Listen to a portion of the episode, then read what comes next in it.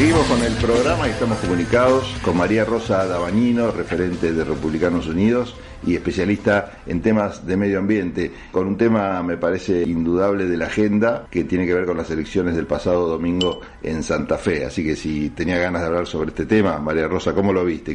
Muy expectante, este, muy feliz, porque realmente se conformó un frente de oposición realmente muy importante, casi con el 64% de los votos a favor de Juntos por el Cambio, con un candidato Espuyaro, que realmente hizo una excelente elección, Carolina Gozada, que también, por ser una senadora nacida en Santa Fe, realmente hizo una muy buena elección y yo calculo que ellos dos van a motorizar un gran cambio en Santa Fe, un distrito muy importante, con muchos habitantes, con muchos electores.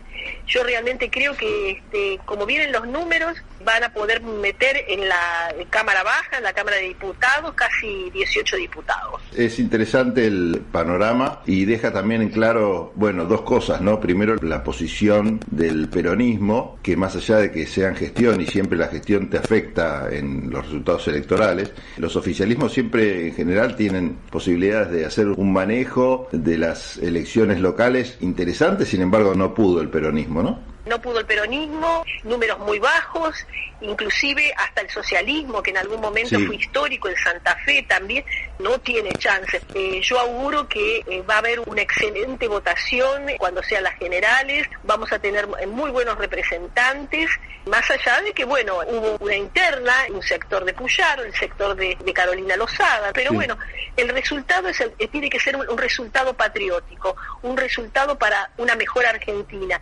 Los que acompañaron a Milei, si bien no se presentaba la Libertad Avanza, había partidos libertarios que se identificaban con él, también demostraron una pésima, porque no cabe otro calificativo, performance electoral que deja un poco en claro esta situación de que Milei a nivel provincial en general lo ha demostrado en elecciones anteriores bueno, no ha sabido armar. Y el discurso quizás del odio, del enojo, después como que no tiene aparentemente proyección en lo que son las elecciones. Esto, de alguna manera, bueno, genera un poco de expectativa con respecto a qué va a pasar en las elecciones nacionales con este espacio. Y también creo que es un llamado de atención a los cráneos que hacen las campañas basándose en estos discursos del odio, del enojo, de la confrontación. ¿Crees que hay una lección que da la sociedad en estas elecciones con respecto a ese tema? Exactamente. Yo he tenido la oportunidad de estar durante todo el 2023, el 2022, recorriendo provincias, en eventos políticos, en actos políticos,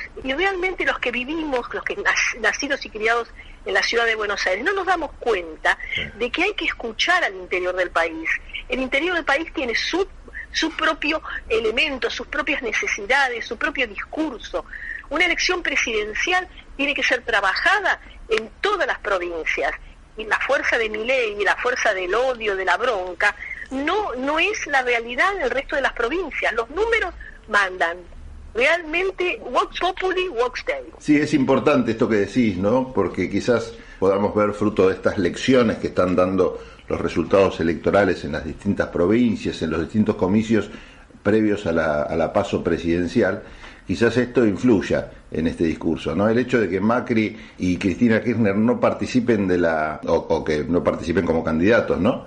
Creo que da una posibilidad de esperanza de cerrar la grieta, no sé cómo lo ves. Bueno, tocaste es un tema que me gusta mucho.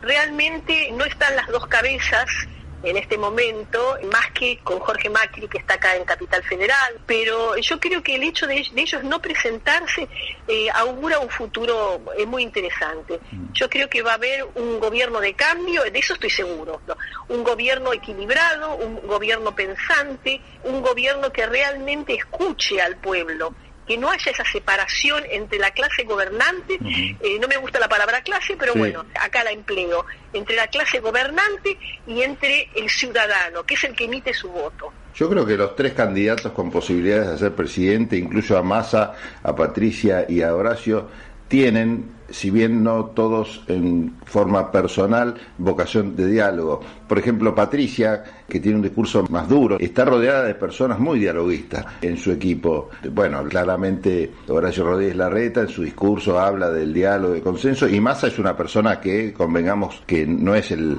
referente clásico del kirchnerismo, sino que es muy dialoguista, es una de las pocas personas en política que pueden hablar con todos. Esto sí augura una suerte de esperanza. Yo creo que se vienen aires de cambio, tiempos de cambio, estoy convencida. No tengo 20 años, tengo 21, no sé cómo decirlo.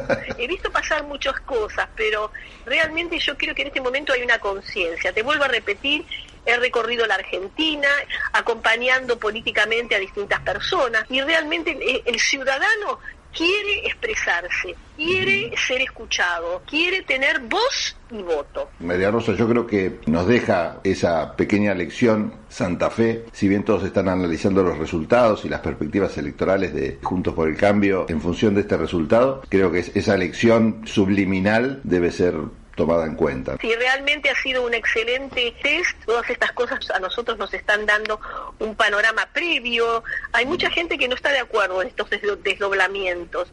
Eh, yo personalmente no lo veo tan trágico.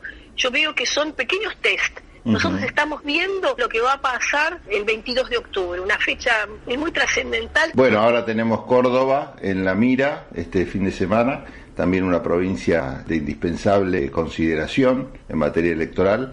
Seguramente la semana que viene con vos vamos a analizar los resultados. Puede pasar cualquier cosa en Córdoba. Te agradezco mucho este contacto, te mando un saludo. Hasta el próximo martes. Chao, gracias. Tendencias, Conte de Testamento, Conte de Tenaz.